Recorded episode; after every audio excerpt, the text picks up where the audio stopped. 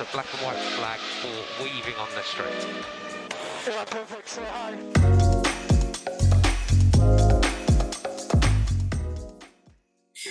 Muy buenos días, tardes, noches, a la hora que nos escuchen y donde sea que nos escuchen.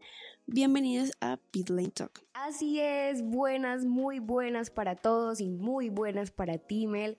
Qué felicidad poder compartir un gran premio más con ustedes. Y bueno, el día de hoy vamos a hablar sobre lo que es el Gran Premio de Azerbaiyán en Bakú. Sí, es creo que un circuito eh, como que siempre está lleno de muchas cosas. y vamos a hablar hoy pues de todo lo que sucedió. Pero antes que nada, vamos a hablar un poco eh, de historia, de ciertos datos, cosas que nos parecen importantes eh, recordar sobre esta pista en específico. Así que Mel, cuéntanos qué nos tienes. Bueno, el día de hoy estamos sus dos únicas hosts, Camila Espinosa y Melissa Niño. Bueno, para iniciar es importante recordar y aclarar que, listo, existe el Gran Premio de Azerbaiyán oficialmente desde el 2017, pero en el 2016 también se corrió en el circuito de Bakú, callejero, obviamente, pero tenía el nombre de Gran Premio de Europa. Y como pues ese año tuvo unos muy buenos resultados, la FIA dijo, ¿saben qué? Vamos a dejarlo. Entonces, a partir del 2017, el circuito de Bakú se quedó y lo, nombramos, lo nombraron el Gran Premio de Azerbaiyán. Bueno, este circuito tiene una distancia total de 6.003 kilómetros con 20 curvas y se corre en 51 vueltas para un total de 306.049 kilómetros. Y bueno, el récord, la vuelta récord la tiene Valtteri Bottas con un tiempo de 1 minuto 40 segundos 495 milésimas. Y si se están preguntando qué es una vuelta récord, bueno, aquí les vamos a decir, por eso no se preocupen para nada. La vuelta récord es el menor tiempo registrado en este circuito desde la existencia de eso, o sea, puede tener los años que sea y si ha sido el menor tiempo posible, ya sea en quali o en carrera, ahí va a quedar en la historia. Y bueno, como también les decía anteriormente, el GP de Azerbaiyán, eh, sumando el no oficial, o sea, en el 2016, ha tenido cinco ganadores diferentes en los que podemos encontrar a Nico Rosberg en el 2016, a Daniel Ricciardo en el 2017, a Lewis Hamilton en el 18, Valtteri Bottas en el 19 y a Sergio Pérez en el 2021. También cinco pole positions diferentes con Nico Rosberg, Lewis Hamilton, Sebastian Vettel, Valtteri Bottas y Charles Leclerc. Y también cinco ganadores diferentes de vuelta rápida, teniendo a Nico Rosberg, Sebastian Vettel, Valtteri Bottas, Charles Leclerc y Max Verstappen.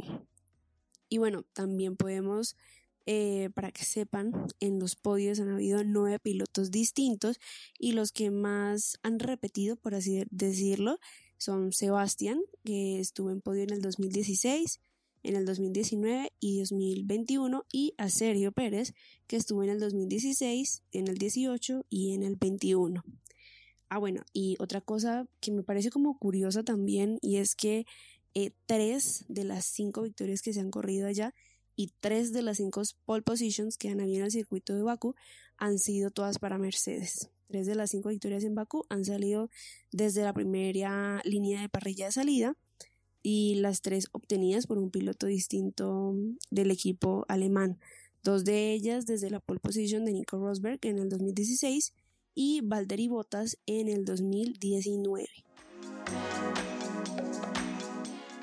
Bueno, aquí hay algo que me gustaría como resaltar y es que en esta época teníamos como ese duelo de Mercedes, ¿no? Estábamos en esa época entre Nico y Hamilton. Eh, creo que para nadie es un secreto, o bueno, de pronto si hay alguien nuevo por acá escuchando, interesándose sobre la Fórmula 1, pues yo creo que también ya lo debe saber, pero en caso de que no, pues Nico Ros Rosberg fue como así el rival de Hamilton en Mercedes, o sea, los dos eran de Mercedes y tuvieron pues digamos como que unos enfrentamientos muy, ¿cómo se dice? Fuertes, por así decirlo, eh, por el tema de ganar el campeonato. Cuando Nico por fin le ganó el campeonato a Hamilton, ¡pum!, se retiró. Entonces me parece como chévere recordar eso, ¿no? Mira qué curioso que eh, Nico ganó, Nico tuvo vuelta y pues Paul, mejor dicho. Sí, es que además, digamos, eh, digamos, el enfrentamiento entre Nico y Luis también fue muy hablado, ya que ellos eran amigos antes, o sea, ellos desde pequeños eran amigos, digamos, en karting, luego ya fueron subiendo, subiendo, y cuando estuvieron en Fórmula 1 ambos, primero estaban en equipos diferentes, y listo, seguían siendo amigos, estaban en podio juntos y eran súper contentos y tales. Pero cuando ambos estaban en el mismo equipo, o sea, en Mercedes, esa amistad se esfumó, esa amistad ya no fue más, empezaron los duelos entre ellos, iniciaron, em, digamos, a correr, era más que todo competencia entre ellos dos, porque sea como sea, pues Mercedes era el mejor equipo, entonces claro, la competencia entre ellos dos aumentaba muchísimo más y llegó un punto que ni siquiera les importaban los demás pilotos, sino era entre ellos dos, entre quienes competían y pues en cierta manera pues nosotros nos damos cuenta que en sí la mayor competencia de cada uno de ellos es su propio compañero, porque comparten el mismo carro, el mismo motor, entonces digamos que esa rivalidad suma entre ellos dos y esa amistad se disuelve. Claro, total. Y es que creo que ya lo hemos visto varias veces. Esto, o sea, y muchos de los pilotos dicen que realmente el rival, o sea, el mayor rival que puedan tener es el compañero de equipo, porque es que es, ok, de los dos, ¿quién es el que va a hacer más por el equipo? Entonces como que son esas cosas eh, las que llegan a pasar a veces y por eso se terminan viendo como este tipo de enfrentamientos y rivalidades que digamos, eh, por ejemplo, en el caso de Luis y Nico, o sea, me atrevo a decir que la rivalidad de Luis y Nico llegó a ser mucho peor de lo que fue la rivalidad de Luis y Max, por ejemplo, el año pasado y demás. Pero bueno, antes ahora sí de continuar con la cual y quiero aprovechar acá también y aportarles algunos datos curiosos de Baku en caso de que no lo sepan, sobre todo de pronto como les decía ahorita, si son nuevos y quieren aprender un poco más. Entonces les cuento. Lo primero es que desde que en la Fórmula 1 se corre en Azerbaiyán, las últimas carreras del campeonato en las que un piloto pues ya sea diferente a Mercedes, Red Bull o Ferrari, que se haya subido al podio fue pues en Baku, con, Sergio Pérez en 2016 y 2018 y sorprendentemente con Lance Stroll en el 2017. Digo sorprendentemente porque, por ejemplo, eh, una persona que recién está entrando en el mundo de la Fórmula 1 y que esté viendo el desempeño de Lance en estos momentos, se sorprendería. Hasta yo me sorprendo. Entonces, bueno, interesante como por este lado. Otro dato que les quiero compartir es sobre el safety car y es que Baku es la carrera que más vueltas ha tenido con el safety car en las últimas eh, temporadas que fueron del 2017-2018 eh, porque en total fueron 25 vueltas con safety car, digamos, o sea, estamos hablando más o menos de una cuarta parte de las carreras de lo que fue en el 2017, como les decía, y en el 2018. Entonces esto también me parece súper impresionante porque 25 vueltas en safety car. O sea, uno dice, wow, complicada la cosa. Otra cosa también es que cinco de los nueve pilotos que han terminado en el podio en las tres carreras que la Fórmula 1 había tenido en Bakú, pues digamos hace un tiempo, tomaron la salida desde la sexta posición o más atrás. Y este punto me gusta mucho y quiero compartirlo, pues quise compartirlo, porque saben, creo que a veces de pronto cometemos el error de pensar que una quali es súper determinante y pues claro, por supuesto que influye, obviamente, pero, perdón, una quali no, una pole.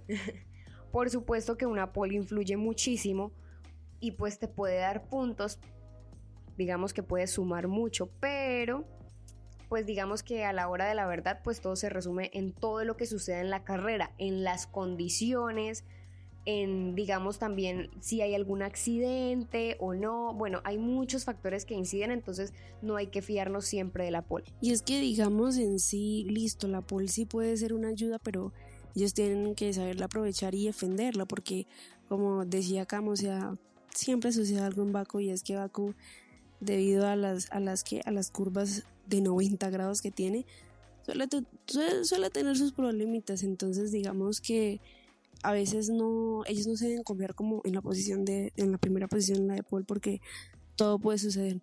O sea, y digamos que un ejemplo reciente, Baku del año pasado, o sea, esa carrera fue una loquera, iba ganando Max, iba súper bien, se le pinchó la llanta, se fue contra el muro, F ahí, luego hubo el reinicio de carrera, Luis era el que estaba como en pole position, por decirlo así, y vino y puso el, el botón de Magic, lo Magic de Hamilton, y bloqueó esa llanta, se fue derecho y perdió esa posición y terminó ganando Sergio. Entonces en sí, bueno, imagínense, hubo un reinicio de carrera, ya casi terminándola, así que todo puede suceder.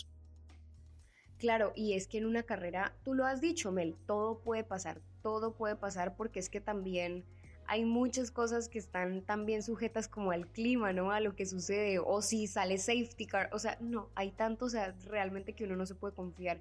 Obviamente, pues sí, la quali, la pole, las posiciones, pues son factores influyentes, más no determinantes, y creo que eso es algo que siempre hay que tener en cuenta.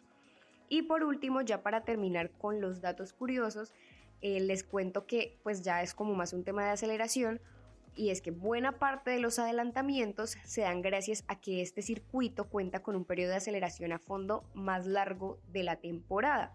Entonces, desde la salida de la curva 16 hasta la frenada de la curva 1, los carros de la Fórmula 1 completan más de 2 kilómetros o 22 segundos a fondo, o sea, casi una parte de la vuelta, casi una tercera parte de la vuelta, perdón.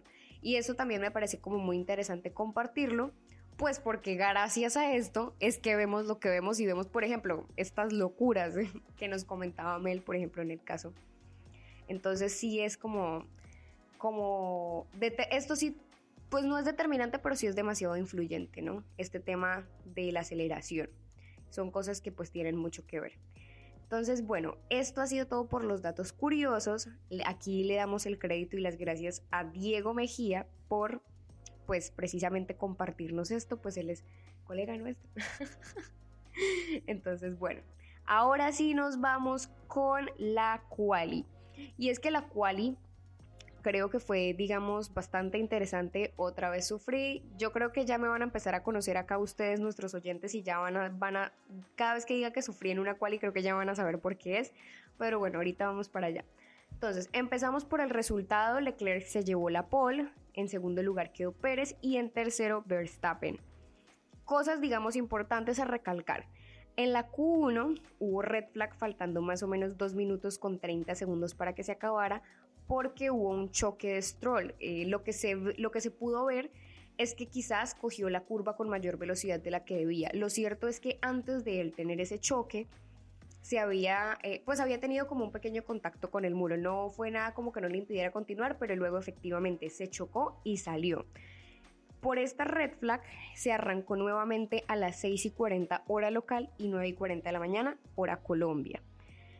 Ahora, ya pasando a la Q2, que esto fue así como lo más relevante de la Q1, en la Q2 hubo yellow flag porque Vettel se dio contra el muro pues él sí pudo continuar, pero esto fue, lo curioso es que esto fue muy parecido a lo de Stroll. De hecho, yo llegué a pensar que de pronto iban a tener el mismo conflicto, porque fue exactamente lo mismo. Tuvo contacto contra el muro, pero pues pudo continuar, pero pues igual después efectivamente no, no tuvo choque y sí pudo continuar. Pero fue muy parecido y pues fue curioso porque los dos Aston Martin, ¿sí? Entonces, hmm, uno dice sospechoso. y ya en la Q3 eh, pues digamos que fue acá la sufrida que les comentaba, porque Carlos Sainz casi logra la pole, estuvo, estuvo cerca, estuvo liderando pues un ratico, pero pues al final, eh, o sea, y él lideró hasta casi que el último minuto, pero pues al final ya terminó siendo la batalla entre, entre Leclerc y Pérez. Entonces pues este fue el resultado que tuvimos y este fue como el punto de partida para la carrera. Ahora sí, ya nos vamos y comenzamos con la carrera. Y aquí hubo varios hechos interesantes a destacar, entonces, no sé, comencemos.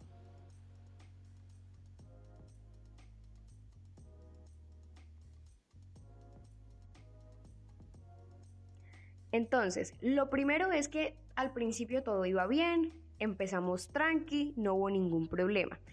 Llegamos a la vuelta número 10 de 51 y ocurre que Carlos tiene un problema con el carro. Y se nos nos algo, se te pasó algo muy, muy importante. Y es que nuestro mexicano, nuestro Checo Pérez, adelantó en la primera curva a Charles. O sea, recordemos que Charles estaba en pole y Checo lo pasó. Checo de una vez pasó a, a primera posición y le llevó una ventaja de que como de dos segundos, si no estoy mal. Entonces, hay que recordar eso, que de una vez Checo se lo pasó y Charles perdió esa, esa primera posición. Creo que eso ha sido algo inesperadamente esperado. Sí, yo diría que no sorprende tanto debido al desempeño que ha tenido Checo como en estas últimas carreras, porque le ha ido muy bien, muy bien, incluso pues va a tercero en el campeonato, entonces, ah, de segundo ya. Entonces, pues digamos que sí, o sea, como que no sorprende, pero es como que no deja de ser grato, ¿sabes? O sea, ya no nos sorprende pues en este punto como por el ritmo que ha tenido, pero sigue llenando el cora. Entonces sí, perdón por eso se me escapó. Bueno, como les comentaba, retomando en la vuelta 10, sí ya hubo problemas. Eh, Carlos tuvo problemas con el carro, en la caja de cambios. Y acá en este momento, pues como que se aprovechó la salida de él y muchos aprovecharon para entrar a boxes. Esto es clave, porque ustedes saben que muchas veces eh, algo que puede, bien sea ayudar o bien sea influir para mal, es eh, los boxes o los pits, pues en el tema de las posiciones. Entonces digamos que esto fue clave y pues algunos lo aprovecharon, otros no lo supieron, pero bueno. Continuamos con la carrera, eh, digamos que siguió como esa disputa, el liderato de Pérez, bueno, todo el tema de Leclerc y aquí es donde pasa, en la vuelta número 21, Leclerc también tiene que salir por problemas en el motor. Y acá fue cuando, pues digamos, yo por lo menos pensé, ok, Ferrari está teniendo problemas, definitivamente es Ferrari, y que en ambos casos fue algo, eh, una cuestión más del carro, o sea, no fue algo como que los pilotos hicieran mal, sino más bien una cuestión con el carro. Y es que, o sea, si uno se ponía a escuchar bien em, la carrera, digamos que en un momento los narradores como que hacen silencio e incluso se alcanza a escuchar que algo sucede tanto en el carro de Carlos cuando él tuvo que frenar y como el de Charles, o sea, se alcanza a escuchar como un y luego él como que el carro empieza como a desacelerar y se tiene que salir de pista, eso me pareció súper, o sea, impresionante que hasta se pudo escuchar lo que sucedía dentro del motor, que uno lo escucha y uno, uy, ¿qué pasó acá? Y claro, y si uno la escucha, ellos como no lo van a escuchar o sentir o algo, y es extraño y como curioso pensar de que, o sea, si tienen tanta tecnología, ¿por qué no se dieron cuenta antes de que algo sucedía con el carro? Porque sea como sea, si tiene algo mal ubicado que se va a desprender o algo, yo me imagino, digo yo aquí en mi, en mi ignorancia, que algo debe aparecer en la telemetría o en sus datos, no sé. Y es que sabes qué pasa, digamos, eh, yo recuerdo que por ejemplo a Carlos le preguntaron que si el carro de pronto le había dado un indicio o que si fue completamente de la nada. Y él decía que no, que fue de la nada. Y lo mismo en Charles, o sea, como que lo tomaron por sorpresa. Entonces, lo que tú dices sí es muy cierto, pero pues bueno, acá también entra lo que, pues, lo que uno dice, ¿no? Pues también falta ver como estar dentro del carro y ver de pronto como, como si efectivamente, o sea, esto puede suceder así de la nada, sin previo aviso. Entonces, digamos como que este fue este fue como que uno, una de las cosas que avivó quizás un poco la carrera, porque en sí esta carrera no fue, digamos, eh, movida, por así decirlo, no fue que fuera una carrera, digamos, bastante intensa, así como se ha visto en ocasiones. Por ejemplo, incluso comparemos con Abu Dhabi el año pasado, estaba hasta aburrida, o sea, no había pasado como nada, como que la vivara hasta lo que sucedió con la Tiffy, bueno, y el safety car y todo esto, pero antes de eso no. Entonces digamos que ah, no, no todas las carreras llegan a ser intensas, pero pues digamos aquí sí hubo como ciertos momentos y este es uno de ellos, porque los dos Ferraris fallan, obviamente eso le da campo como algunos pilotos, pues obviamente para otros es una ventaja, pero definitivamente no fue el día de ellos. Sí, es que hay que ser sinceros, o sea, respecto a Abu Dhabi, es verdad lo que dice Camilo, o sea, el año pasado no es que estuviera esa carrera tan emocionante y tales, porque, o sea, estaba, estaba medio aburrida, estaba medio planita hasta la Tiffy, o sea, cuando la Tiffy chocó, todo el mundo se enloqueció. O sea, ahí fue donde sucedió toda la locura, todos dijimos como que no, ya Luis gana, pero luego entran a pits, o sea, sucedió un montón de cosas en alrededor de cuatro vueltas, o sea, ahí es donde uno dice, todo puede suceder.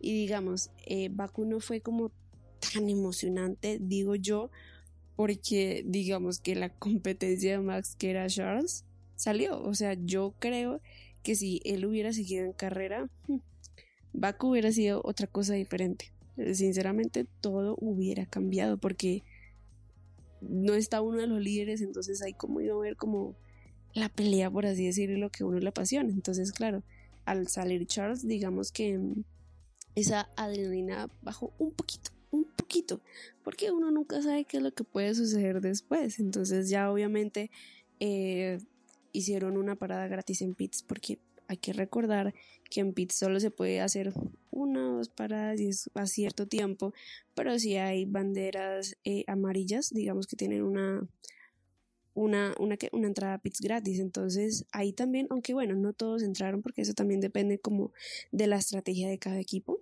que pueden hacer un overcut o un undercut, que es ya que digamos que un que si entran antes y pierden posiciones, pero los de al frente no han entrado a pits, entonces hay gran posiciones. O lo contrario, que es que, o sea, digamos que aprovechan la posición en la que están y si están en buena posición, dejan que, que hagan un stint más largo con las llantas y que aprovechen esas llantas hasta su máximo. Pero eso pues también puede peligrar, porque qué tal que listo, entran a pits como su parada normal y luego suceda un una que una bandera amarilla o roja y todos tengan paradas gratis, entonces ahí es, complicada la situación respecto a las paradas en, en boxes. Sí, definitivamente. Lo, porque lo que dice Mel es una cuestión de estrategia. Pero digamos que si tú no la tienes clara, si el equipo no la tiene bien definida, mm, puede fallar y puede terminar siendo contraproducente. Entonces, pues es algo como que sí hay que revisar bien, pero que definitivamente eh, se aprovechó, se aprovechó bastante.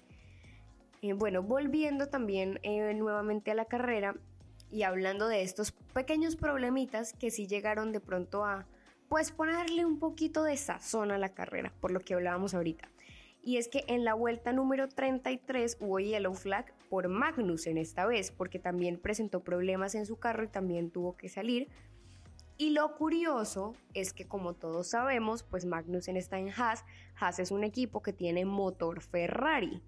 Entonces, pues creo que esto fue como pues una muestra de que definitivamente no fue el día para Ferrari, o sea, a nivel de su equipo y a nivel como también eh, de los otros equipos que tienen motores Ferrari. Bueno, en este caso pues Haas, pero sí me parece como, o sea, como interesante esto, ¿no? Por ejemplo, en la quali vimos que los dos Aston Martin tuvieron como problemillas ahí, eh, uno más que otro y ahora vemos como que los Ferrari fallan. Entonces creo que sí es un patrón que a veces sucede, ¿no? O sea, falla uno, fallan todos. Por ejemplo, algo que Mel y yo comentábamos al inicio de la temporada es que nos dimos cuenta que la mejoría que hubo en ciertos equipos es por, pues curiosamente, casualmente, terminaban eh, siendo equipos que tenían motor Ferrari y pues justamente que tuvimos este año una mejora muy notoria de Ferrari.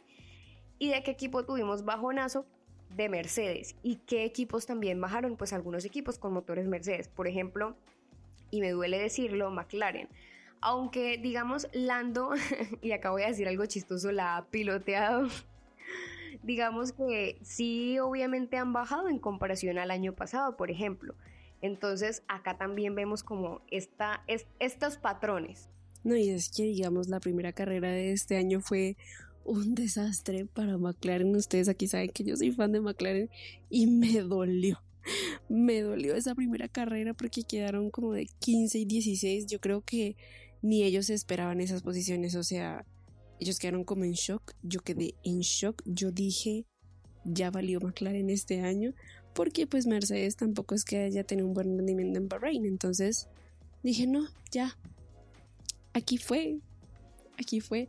Pero pero vean que ahora ha cambiado un poco las cosas. Y ahora McLaren, digamos, ha subido un poquito su rendimiento a comparación de, de Bahrein. Y la cosa, la superventaja que tiene McLaren que también la tiene Red Bull y es que no tienen porpoising, no tienen el rebote. Entonces, digamos, y digamos, McLaren fue como el primer equipo que no tuvo el rebote en ningún, o sea, desde la primera carrera no tuvieron rebote, pero Red Bull lo tuvo y Mercedes lo tuvo y lo tiene y Red Bull ya después como que vio las cosas y como arreglaron el carrito y ahora sí Red Bull no tiene tampoco el rebote tanto, obviamente tiene un poquito, pero no tanto como Mercedes que sí hmm, lo tiene como que muy marcado igual que Ferrari, Ferrari también tiene bastante rebote. Ush, menos mal que mencionas esto, pero acá quiero decir dos cosas. Primero sobre el tema de McLaren. Ay, no, yo, yo recuerdo y acá les voy a contar lo ilusas que fuimos, lo clowns que nos vimos. Porque resulta que, bueno, obviamente eh, durante todo como el break de temporada, pues el winter break, esperando a que retomáramos, sí, que las teorías, que mejor dicho, que iba a pasar y como se venía un cambio pues supremamente drástico en todo lo que iba a ser la Fórmula 1, pues sabíamos que cualquier cosa podía pasar. Sabíamos que precisamente eh, era una posibilidad muy grande que Ferrari remontara. No creímos tanto que Mercedes bajara, pero bueno, sí pensamos como en muchas cosas y entre esas cosas pensamos, ¿qué tal que McLaren suba? ¿Será que es el chance de Dani de convertirse en campeón? y o sea, no crean, acá estoy riéndome para no llorar, porque obviamente, o sea, sería un sueño ver a Dani de campeón, pero al menos esta temporada ya no fue. Y bueno, ya hablando sobre lo de los rebotes, eso es algo súper importante. Algo que, que creo que pues sí influyó mucho en el desempeño de Mercedes y creo que por esto fue también que Hamilton ganó eh, Driver of the Day. Honestamente yo voté por Gasly porque me parece que ha mejorado bastante, o sea, le he visto un buen rendimiento y siento que, o sea, pues aunque no quedó, uy, sí, top 3, igual sí le fue bien, igual sí quedó dentro del top 10 y pues no sé, me pareció como muy o sea, muy bonito, ¿no? Verlo como, uy, pues te está yendo bien, excelente. Pero eh, digamos que sí es cierto que a Hamilton le tocó duro, o sea, es que uno en pantalla podía ver cómo el carro así, así rebotaba. O sea, como no, parecía de verdad, o sea, yo y me acuerdo que allá cuando comentaban decían, no, eso parecía una cabalgata, literal sea, realmente era una cosa loquísima y uno, y uno veía como cuando pues ya se acabó todo, que el pobre Hamilton salía del carro, parecía una abuela con ese dolor de espalda, la verdad, o sea, pobrecito, sí, sí fue bastante duro. Y es que, digamos, el rebote se empezó a ver en los tests y fue una... A mí algunos me daban risa, pero yo decía, uy, no, eso debe doler. Porque, digamos, se, se puso viral en la comunidad de la Fórmula 1 un, eh, la cámara board de Gasly en un test de Barcelona, creo. Y Dios mío, esa cabeza de Gasly iba arriba, abajo, arriba, abajo. Y yo, ay, no, Dios mío. Y bien, venían y lo ponían como en edits con música así, tecno y electrónica. Como si estuviera bailando. Y yo, ay, no, Dios mío, pobrecito. Pero bueno, Alfa Tauri fue otro que también pudo solucionar un poco lo del lo del rebote dentro de los carros porque en serio ha sido como una de las cosas más eh, digamos dolorosas que ellos han podido experimentar por lo que han dicho tanto como en la espalda. Y digamos Hamilton ha sido uno de los que más se ha quejado y es que con razón o sea eso debe doler. O sea no es sencillo digo yo. Entonces pues sí ah bueno y también hablando de Alfa Tauri me acabo de acordar de que al señorito Yuki le sucedió un pequeño incidente también en Baku, del que todo el mundo se estaba burlando de la super tecnología que tiene Alpha Tauri y es solucionar el problema del DRS con nada más y nada menos que cinta. Así es, cinta adhesiva. Pusieron de, en el DRS de Yuki cinta adhesiva, ya que, o sea, casi por esa vuelta de, de Kevin, o sea, como unas eh, como unas seis vueltas, cinco vueltas después de lo que sucedió con Kevin, empezaron otra vez, activaron lo del DRS y a Yuki en la recta larga que nos hablaba acá de casi dos kilómetros, Yuki fue activar el DRS y oh sorpresa, estaba partido a la mitad y tuvo que entrar a boxes súper rápido y la solución de Alfa Tauri fue no venga, mijo, y le ponemos cinta a eso. La recursividad ante todo, por favor. Si ellos pueden, ¿por qué nosotros no? O sea, hay que ser recursivos. Pero algo que, algo que quiero como también resaltar que se me olvidó decir ahorita con el tema del rebote de Hamilton, es que me queda como la duda, como la inquietud de qué es lo que pasó, por qué, o sea, cuál es la diferencia entre el carro de Russell y el carro de Hamilton para que el de Hamilton estuviera así, o sea, porque imagínate lo duro que debe ser. Si yo me quejo cuando me toca pasar más de una hora sentada porque me empieza a doler la espalda, ahora, mm, todo ese tiempo sentado, pero a esa velocidad y no sentado en una posición normal, sino en la posición especial en la que van los pilotos en el carro, pues imagínate, o sea, no. Eso debe ser una cosa terrible y por eso pues se ha debatido mucho, ¿no? Entre los mismos pilotos si se debería hacer algo, si la FIA debería hacer algo, si no. Y bueno, ahí se está como mirando todo ese tema, pero sí definitivamente es algo que tiene que mejorar. Bueno, y ya de hecho nosotros estamos grabando esto unos días después de Baku, no les vamos a decir qué día, pero unos días después de Baku. Entonces hagan cuenta ustedes porque aquí al día de hoy cuando ya estamos grabando esto, la FIA de hecho ya habló sobre, sobre ese rebote. Eh, implementaron la, el límite de, de 10 centímetros del piso, entonces ahí tienen una altura ya definida para ver si se arregla un poco lo del rebote, así que lo veremos este fin de semana en Canadá, porque este fin de semana la que viene es Canadá, así que Vamos a ver qué sucede con ese rebote, vamos a ver qué dice Hamilton, vamos a ver qué dicen los pilotos. Pero sí, entonces ya la FIA tomó un poquito de cartas en el asunto del rebote porque sí, todos se estaban quejando y es que no solamente los afecta eh, a ellos, sino pues también al rendimiento del carro, porque sea como sea, puede que esos a veces, o sea, por ir tan rápido, por querer ir rápido e ir muchísimo mejor, el que sufre es el piloto y digamos, Sí, ellos quieren ganar y todos, pero ¿a qué costo? ¿A qué costo? No, definitivamente. Pero bueno, la palabra es, lo averiguaremos. Vamos a ver qué sucede ahorita en el Gran Premio de Canadá, que es el siguiente. Pero bueno, digamos que ya un poco concluyendo esto eh, este del, Gran Premio de Baku, la carrera termina de esta manera. Verstappen, Pérez, Russell que logra el podio, digamos, cosa que pues se considera una buena victoria para Mercedes, a Russell le ha ido bien, ha tenido un buen desempeño, y pues bueno, con este tema de Hamilton, pues digamos que fue un poco también eh, de consuelo, podríamos decir. Entonces pues también fue una buena victoria. Hamilton que logró eh, quedar en esa posición, o sea, a pesar de todo. O sea, imagínense. Gasly, quien también, como les decía, tuvo un muy buen desempeño. Vettel, Alonso, Danny Rick, Lando y Ocon. Así quedó nuestro top 10. Digamos que me ha gustado mucho, me gusta mucho que es como un top 10 mixto. O sea, sí, quizás como algo no tan, no tan común, no tan lo de siempre. Entonces, eso, eso fue algo que me gustó mucho de esta carrera. Punto para la carrera.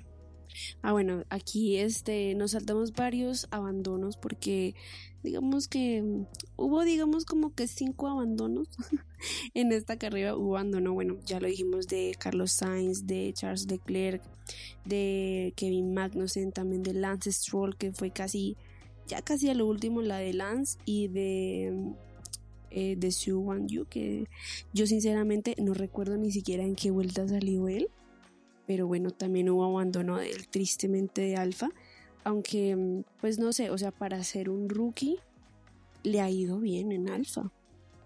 Ha tenido buen rendimiento y en su primera carrera tuvo puntos, un punto, pero hey, tuvo un puntico en su primera carrera de Fórmula 1. Yo me acuerdo que cuando vi el video de él de, de que Alfa lo estaba felicitando, ay, él se puso a llorar y todo, y yo, ay, Dios mío, no puedo creerlo, qué hermoso, qué precioso. Eso, eso fue la verdad muy bonito porque sí, o sea, para ser rookie no ha tenido un mal desempeño. Le ha ido mejor que a la Tiffy. Pero bueno, eso es otro cuento que creo que más bien lo dejaremos para el Gran Premio de Canadá. Otra cosa que también debemos hablar y es de la celebración del podio. Oh, sí que sí, tenemos que hablar de eso porque a mí me da rabia lo que hace Mercedes. O sea, Mercedes no es mi equipo favorito, pero, o sea, me alegro por ellos de que hayan tenido su podio y tales, pero me da piedra como lo hacen con George, porque, o sea, ganó podio y solo habían como cuatro personas felicitándolo. Y ya, pero cuando gana Luis, Dios mío, se va todo el garaje de Mercedes a felicitarlo, así sea de tercer puesto, como fue el, el año pasado en Hungría, que quedó de tercero, que también quedó súper, súper mal, que me acuerdo que casi como que se iba desmayando en ese podio, pero él quedó de tercero. Bueno, luego lo subieron a segundo, pero lo decía, pero bueno, ese es otro cuento, un triste cuento. Pero o sea, así fuera tercero, todo el garaje de Mercedes fue a felicitarlo y estaban súper contentos y tales. Y con Russell no hacen eso. Entonces yo digo, ¿por qué son así? O sea, también es su piloto e incluso le está yendo muchísimo mejor que a Lewis. Entonces, ¿por qué no lo, lo felicitan como se debe? Y digamos, eh, hacen la misma celebración que con Lewis. Entonces eso no, no me gusta para nada que le hagan eso a George, pero bueno, de todos modos, digamos que pues él se siente bien, ¿no? Sí, eso que tú dices es cierto. Y la verdad es que este podio fue muy triste, porque recuerdo mucho y justamente hablando eh, por WhatsApp yo le decía a Mel, ay no, me dio hasta pesar, porque Russell estaba como todo solo en una esquina. O sea, él como que abrió, abrió la champaña y ahí como que como que no se la estaba ni siquiera ni tirando a nadie, entonces como que dejó de hacerlo y se acercó como a los otros, pero no, la verdad fue muy triste. Y o sea, que Mercedes tenga como ese favoritismo tan notorio, o sea, por favor, lo podemos disimular, o sea, como hay equipos que, que ni siquiera lo tienen marcado, o sea, que uno ni siquiera sabe cuál es como ese piloto favorito. O sea, si los demás pueden, pues tú también puedes, o sea, y uno, o sea, uno entiende que de pronto, pues, eh, siendo Luis campeón del mundo tantas veces y pues teniendo y habiendo logrado todo lo que ha logrado, pues digamos que es normal, es normal que exista ese favoritismo, pero pues de todas maneras, pues o sea, él, él no ganó, el otro sí, entonces ¿por qué no vas a felicitar al otro? Y esto era algo que también pasaba con Botas y acá entraba el tema de Toxi Mercedes y todo esto. Y es que, digamos, a mí todavía me, me quedo asombrada de Toto porque este año, mm, sinceramente, no me acuerdo qué gran premio que, que George quedó de cuatro y Luis quedó más atrás y recuerdo que Toto le pidió disculpas a Luis por el carro. O sea, le dijo como que lo siento Luis, sé que el carro está inmanejable, yo lo sé, lo sentimos mucho. Y Luis como que, jeje, tranquilo. Pero, o sea, ¿por qué le pide disculpas? ¿Y por qué no felicita al otro que quedó en mejor posición? O sea, ¿por qué Mercedes? ¿Por qué? O sea, lo que dice Cam, sí, saben que te, saben, sabemos que hay favoritismo con Luis, pero oigan, disimúlenlo un poquitico, un poquitico. Además, George le ha ido muchísimo mejor que Luis. O sea, hay veces, hubo carreras este año que Luis ni siquiera quedó puntos y George sí. Entonces yo digo, ya no, no lo muestren tanto, o sea, ¿por qué no muestran al que le ha ido muchísimo mejor que a George? O sea, felicítenlo y todo súper bien. Y no se pongan tristes porque solamente Luis no, no tuvo puntos y el otro sí. Entonces, no, o sea, igualdad, por favor. Y es que ese tema de pedirle disculpas por el carro no es la primera vez que pasa y volvió a pasar precisamente acá en aunque acá sí le hallo sentido por lo del tema del rebote, eh, digamos que en varias ocasiones sí he sentido que lo ha hecho como más por una cuestión de orgullo, como de que pues no queremos decir que a nuestro supercampeón del mundo pues le está yendo mal, le fue mal. Entonces pues hagamos como que es culpa nuestra del equipo y que entonces de esa manera de pronto la pérdida no se vea como tan triste. Sí, lo que decía, de pronto hay ocasiones en las que me ha dado la impresión de que es más por una cuestión de orgullo, como por hacer parecer que de pronto el piloto no es el que está fallando, no lo está haciendo mal, como que no le demos tan duro. No sé, no me sorprendería eh, realmente, la verdad, aunque pues sí hay muchas ocasiones, como precisamente en esta, en las que definitivamente sí tuvo mucho que ver el carro y pues el equipo. Pero bueno, hasta aquí hemos llegado por hoy. Esto ha sido todo por el Gran Premio de Baku, por este nuevo episodio. Esperamos que se lo hayan disfrutado. Si son nuevos, que hayan aprendido con nuestra sección eh, de datos curiosos y de historia, que claro que seguiremos haciendo. Y por último, los invitamos a seguirnos en nuestro Instagram como arroba pitlanetalk guion bajo, donde les estaremos publicando todo el resumen, los updates de las cuales y las carreras en vivo y demás información.